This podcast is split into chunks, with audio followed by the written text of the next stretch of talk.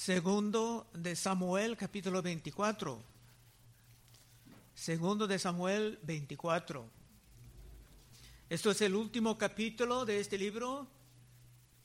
Y el libro va a terminar en una manera un poco extraña. David va a cometer otro pecado y juzgando por el juicio que seguía el pecado, posiblemente era el pecado más grande de su vida. David no va a morir en este libro, pero empezando el próximo libro, el primero de Reyes, llegará muy rápidamente a su fin. Versículo 1. Volvió a encenderse la ira de Jehová contra Israel e incitó a David contra ellos a que dijese, ve, haz un censo de Israel y de Judá lo que pasa aquí es la consecuencia de la ira de Dios. Y esta vez no es muy explícito qué causaba la provocación. Y si la causa no está presentada, podemos concluir que es algo que no necesitamos saber. Pero podemos caer muy rápidamente en un misterio profundo. Porque en otra parte de la Biblia, hablando de esto, dice en primero de Crónicas 21.1, si alguien quiere leer,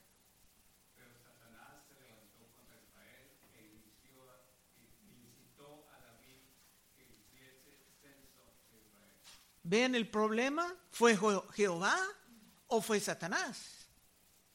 La respuesta es sí. Hasta las cosas que hacen el diablo son parte del gran plan de Dios, aunque Dios no es autor de la maldad, pero Dios puede emplear la maldad para sus propósitos buenos. Como hemos visto la manera en que los hermanos de José en Génesis, con su maltrato de su hermano, causaban la reubicación de José en Egipto, donde se llevaba a cabo el rescate de toda la familia durante la gran hambruna. Versículo 2. Y dijo el rey a Joab, general del ejército que estaba con él, recurre ahora a todas las tribus de Israel, desde Dan hasta Berseba, y haz un censo del pueblo, para que yo sepa el número de la gente.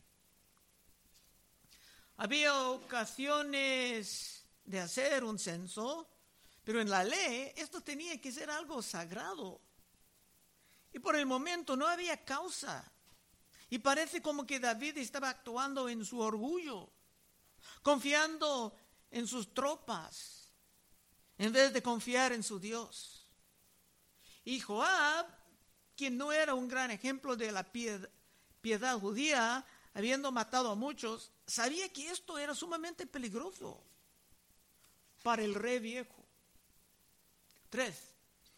Joab respondió al rey, añada Jehová tu Dios al pueblo cien veces tanto como son, y que lo vea mi señor el rey. Mas ¿por qué se complace en esto mi señor? Joab presentaba el deseo de una gran bendición. Siendo David más avanzado en su edad, rogaba que esto ocurre durante su vida. Pero Joab trataba de animar a David a examinar sus motivos. Cuatro. Pero la palabra del rey prevaleció sobre Joab y sobre los capitanes del ejército. Salió pues Joab con los capitanes del ejército de delante del rey para hacer el censo del pueblo de Israel. Parece que había otros también que sabían que esto sería una gran pérdida de tiempo, de recursos. Y pudo ser la, manera de provocar a Dios otra vez. Pero ni modo, David tenía la autoridad para prevalecer. Y esto nos enseña a siempre tratar de levantar personas con buen juicio en toda forma de liderazgo. Porque una vez cayendo en los errores, muchos van a sufrir.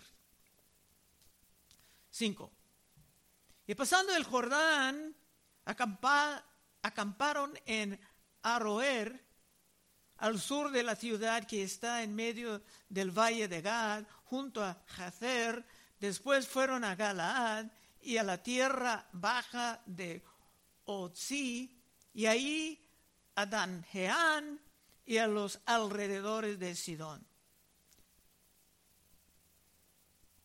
Tenemos que entender que en los tiempos más primitivos, sin la computación ni otros mecanismos para ayudar en esto, era un gran trabajo. Muchos tenían que viajar por todos lados. Otros tenían que abandonar a sus campos y otros trabajos para complacer ese antojo del rey. Podemos recordar la historia del nacimiento de Cristo. Todo ese movimiento, los hoteles llenos, por causa de un censo. Siete. Fueron luego a la fortaleza de Tiro y a todas las ciudades de los heveos y de los cananeos y salieron al Negev de Judá en Berseba después que hubieron recorrido toda la tierra y volvieron a Jerusalén al cabo de nueve meses y veinte días.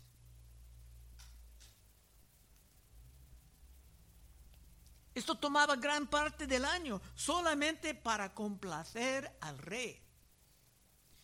Y los soldados que hicieron esto pudieron estar ocupados en otras cosas como entrenamientos o espionaje, observando enemigos potenciales en otro lado, pero no, todos tenían que trabajar en esto. Y hermanos, veremos en domingo en el libro de Tito que hay ciertos pecados que son más comunes entre los hermanos grandes, que han vivido muchos años. Hasta para las mujeres también avanzadas en su edad hay diferentes trampas que el diablo quiere ofrecerles. David era como un gran emperador, viviendo en su orgullo. Nueve. Y Joab dio el censo del pueblo al rey y fueron los de Israel ochocientos mil hombres fuertes que sacaban la espada, y los de Judá quinientos mil hombres. Dice en Jeremías 17:5, así ha dicho Jehová, maldito el varón que confía en el hombre y pone carne por su brazo, y su corazón se aparta de Jehová. Eso estaba empezando a pasar en el corazón de David, en, su edad avanzada. Y hermanos, las escrituras están llenas de ocasiones en que el pueblo de Dios ganaba la victoria con menos soldados que parecían necesarios. Vimos esto en la vida de Jonatán, regresando al primero de Samuel 14:6. Dijo pues Jonatán a su paje de armas, ven, pasemos a la guarnición de estos incircuncisos. Quizás haga algo Jehová por nosotros. Pues no es difícil para Jehová salvar con muchos o con pocos. Si Dios puede salvar con muchos o pocos, no es necesario saber si tienes un ejército muy grande. Y su paje de armas respondió, haz todo lo que tienes en tu corazón Ve pues, estoy contigo a tu voluntad, dijo entonces Jonatán. Vamos a pasar a estos hombres y nos mostraremos a ellos. Si nos dijeron así, esperad hasta que lleguemos a vosotros, entonces nos estaremos en nuestro lugar y no subiremos a ellos. Mas si nos dijeran así, subid a nosotros, entonces subiremos porque Jehová los ha entregado en nuestra mano. Y esto no será no será por señal. Se mostraron pues ambos a la guarnición de los filisteos y los filisteos dijeron, he aquí los hebreos que salen de las cavernas donde se habían escondido. Y los hombres de la guarnición respondieron a Jonatán y a su paje de armas y dijeron, subid a nosotros y os haremos saber una cosa. Entonces Jonatán dijo a su paje de armas, sube tras mí, porque Jehová los ha entregado en manos de Israel. Y subió Jonatán, trepando con sus manos y sus pies, y tras él su paje de armas. Y los que caían delante de Jonatán estaban cayendo porque Dios estaba empujándolos. Su paje de armas que iba tras él los mataba. Y fue esta primera matanza que hicieron Jonatán y su paje de armas, como 20 hombres, en el espacio de una medida yugada de tierra. Y hubo pánico en el campamento y por el campo. Pánico porque sabían que Dios estaba haciendo esto. Y entre toda la gente de la guarnición y los que habían ido a merodear también, ellos tuvieron pánico y la tierra tembló. Hubo pues gran consternación. Hermanos, era muy claro aquí que con pocos Dios pudo hacer mucho. Estos eran los tiempos gloriosos, cuando los hombres jóvenes confiaban en Dios y estaban dispuestos a arriesgar todo con su gran fe. Y la historia hebrea está llena de eventos semejantes. Pero ahora David estaba confiando no en su Dios para actuar en fe, sino que estaba confiando en lo que pudo ver, o sea, lo que pudo contar. 10. Después que David hubo censado al pueblo, le pesó en su corazón. Y dijo David a Jehová, yo he pecado gravemente por haber hecho esto. Mas ahora, oh Jehová, te ruego que quites el pecado de tu siervo, porque yo he hecho muy neciamente. David aún con sus fallas, era un, gran hombre de Dios e inmediatamente entendía la magnitud de su locura. Pero tenemos que recordar lo que dijo el Espíritu Santo en el primer verso del capítulo. En uno dijo, volvió a encenderse la ira de Jehová contra Israel e incitó a David contra ellos, a que dijese, ve, ve, haz un censo de Israel y de Judá. Dios estaba enojado con Israel. Y David era el medio por lo cual Dios estaba trayendo su juicio. Pero David era bien rápido en reconocer su error y tomar la culpa. No trataba de echar la culpa a otros. 11. Por la mañana, cuando David se hubo levantado, vino palabra de Jehová al profeta Gad, vidente de David, diciendo, ve y di a David, así ha dicho Jehová, tres cosas te ofrezco. Tú escogerás una de ellas para que yo la haga. Esto era terrible, pero por lo menos Dios aún estaba con él. Muchos en la historia del mundo simplemente no tenían opciones, sino que Dios mandaba sus desastres, sus guerras, sin anunciar nada. Pero David, siendo amigo de Dios, siendo hijo de Dios, tiene la capacidad ahora de escoger su forma de castigo. 13. Vino pues Gad a David y se lo hizo saber y le dijo, ¿Quieres que te venga siete años de hambre en tu tierra? ¿O que huyas tres meses delante de tus enemigos y ellos te persigan? ¿O que tres días haya peste en tu tierra? Piensa ahora y mira qué responderé al que me ha enviado. Y hermanos, esto nos ayuda a entender que las cosas que pasan en el mundo no pasan por accidente. Dios siempre está logrando algo con cada recesión, con cada inflación, con los problemas climáticos, con las guerras y con las plagas.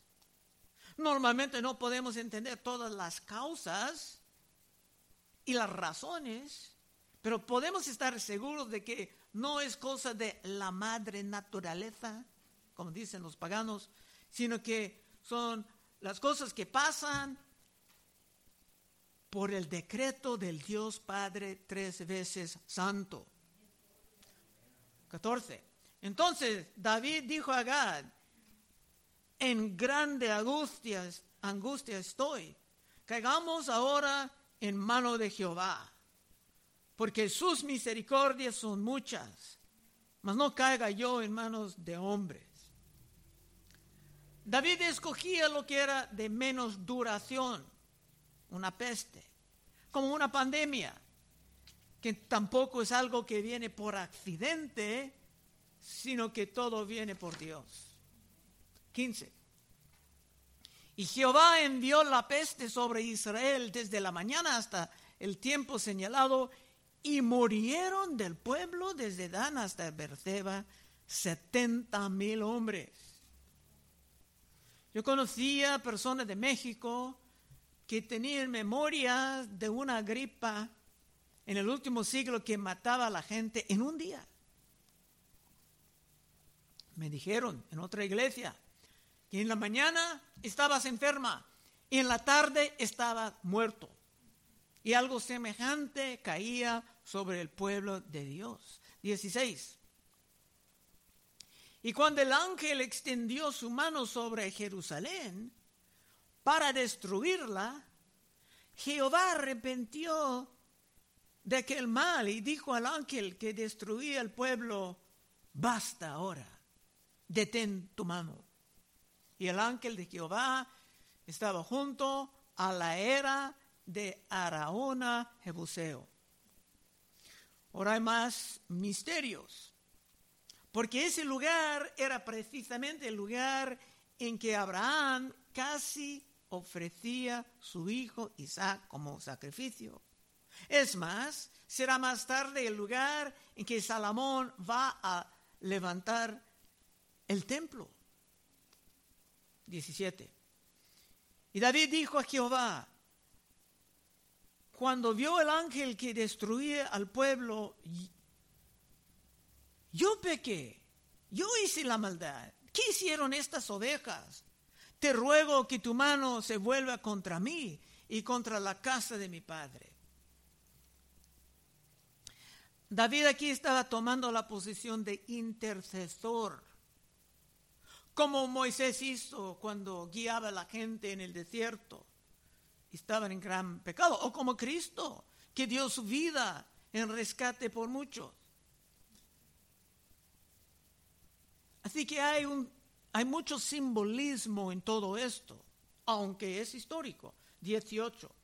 Y Gad vino a David aquel día y le dijo, sube y levanta un altar a Jehová en la era de Araona Jebuseo. David entendía que un altar era para un sacrificio y un sacrificio sería para expiar el pecado, llegando al perdón y regresando a la paz.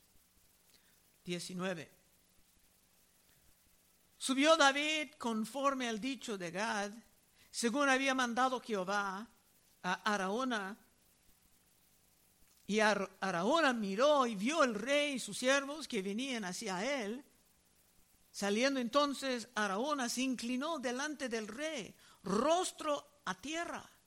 Y Araona dijo, ¿por qué viene mi señor, el rey, a su siervo? Y David respondió, para comprar de ti la era, a fin de edificar un altar a Jehová, para que cese la mortandad del pueblo. Araona era un gran hombre, pero no era judío, pero sí tenía gran respeto, admiración, hasta amor por David. 22. Y Araúna dijo a David, tome y ofrezca, mi señor el rey, lo que bien le pareciere. He aquí bueyes para el holocausto y trillos y los yugos de los bueyes para leña. Estaba dispuesto a quemar sus herramientas para David. Como hay cristianos que están dispuestos a dar todo por su Señor. Todo esto, rey Araúna lo da al rey. Luego dijo Araúna al rey, Jehová tu Dios te sea propicio. El hombre estaba dispuesto a dar a David todo lo necesario, sin costo alguno, porque amaba a David y también deseaba ver el fin de la plaga. 24. Y el rey dijo a Araúna, no, sino por precio te lo compraré, porque no ofreceré a Jehová mi Dios holocaustos que no me cuesten nada. Entonces David compró la era y los bueyes por 50 ciclos de plata. Y esto era profético porque Cristo, el Hijo de David, tampoco ofrecía a Dios algo que no costaba nada. Tu salvación, hermano, hermana, fue comprado con algo sumamente costoso, la sangre de Cristo. Hechos 20, 28. Pablo, animando a los ancianos, dice, por tanto, mirad por vosotros y por todo el rebaño en que el Espíritu Santo os ha puesto por obispos, obispos para apacentar la iglesia del Señor, lo cual él ganó por su propia sangre. Y aunque tú has recibido esa salvación como un don gratuito, caminar en la fe, vivir como discípulo de Cristo puede ser también costoso. Cristo enseñaba esto en Lucas 14, 25. Dice, grandes multitudes iban con él y volviéndose le dijo, si alguno viene a mí y no aborrece a su padre y madre y mujer e hijos y hermanos y hermanas, y aún también su propia vida, no puede ser mi discípulo. Por eso dice, contando los costos, los costos. Y el que no lleva su cruz y viene en pos de mí, no puede ser mi discípulo. Porque ¿quién de vosotros queriendo edificar una torre no se siente primero y calcula los gastos a ver si tiene lo que necesita para acabarla? No sea que después que haya puesto el cimiento y no pueda acabarla, todos los que lo vean comienzan a hacer burla de él, diciendo, este hombre comenzó a edificar y no pudo acabar. Y muchos pueden burlar de cristianos que empezaban bien, no pudieron continuar. ¿O qué rey al marchar a la guerra contra otro rey no se siente primero y considera si puede hacer frente con diez mil al que viene contra él con veinte mil. Y si no puede, cuando el otro está todavía lejos, le envía una embajada y le pide condiciones de paz. Así pues, cualquiera de vosotros que no renuncia todo lo que posea, no puede ser mi discípulo. Es uno de los pasajes menos populares de todo el Nuevo Testamento, de toda la palabra de Cristo, y muchos pastores jamás quieren predicar esto, porque es espantoso. Y en los tiempos bajos en que nosotros estamos viviendo, muchos hermanos y hermanas hacen todo en su poder para evitar los costos que Cristo prometían como inevitables. Regresando a texto en versículo 25, y edificó ahí David un altar a Jehová y sacrificó holocaustos y ofrendas de paz. Y Jehová oyó las súplicas de la, de la tierra y cesó la plaga en Israel. La plaga por fin se acababa, pero 70 mil hombres perdieron sus vidas por esa locura y había un gran montón de viudas y de huérfanos, el costo alto del pecado. Doctrina, cerrando el capítulo del libro. Hay muchas doctrinas y aplicaciones que se pudiera sacar de este capítulo, pero quiero cerrar con los misterios.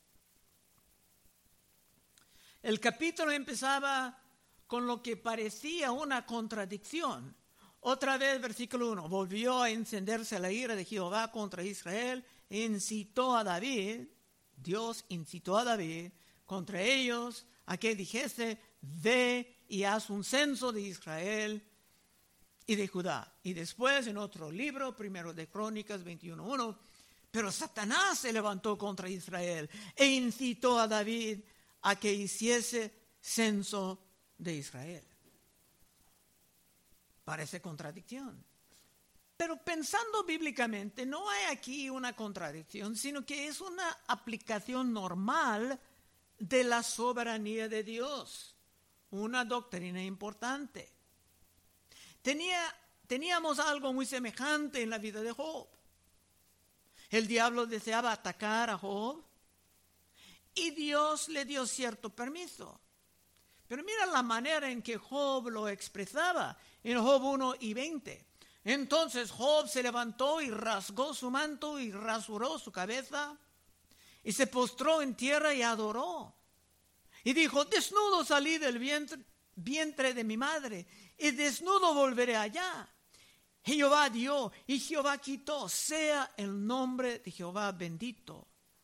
En todo esto no pecó Job, ni atribuyó a Dios despropósito alguno. El texto dice que el diablo quitaba a los hijos de Job. Pero Job dice que Jehová quitó. Y el texto dice que no era pecado decir esto. Es que todo tenía que pasar por la filtración del permiso de Dios. Y cerrando veremos el mismo entrando en la Semana Santa muy pronto Dicen Hechos 2.22. Pedro predicando el día de Pentecostés. Varones israelitas, oíd estas palabras. Jesús Nazareno, varón aprobado por Dios, entre vosotros con las maravillas, prodigios y señales que Dios hizo entre vosotros por medio de él. Como vosotros mismos sabéis, a este entregado por el determinado consejo y anticipado conocimiento de Dios quiere decir que era el plan de Dios. Era predestinado por Dios lo que iba a pasar. Prendiste, mataste por manos inicuos, crucificándole. Ellos hicieron algo sumamente malvado y eran responsables por esto. Y sin embargo, era el plan de Dios. Y si tú quieres vivir un poco más cómodo con estos misterios, profundos de la soberanía de Dios que están en todos lados en la Biblia, para disfrutar las enseñanzas de las escrituras. Puedes pasar al frente en unos momentos y oraremos contigo. Oh Padre, te damos gracias que ese ha sido un libro muy interesante. Nos ha alimentado mucho, Señor, en la historia de tu pueblo. Sigue bendiciéndonos, Señor entrando en el primero de Reyes.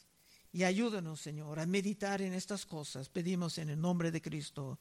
Amén. Bueno, hermanos.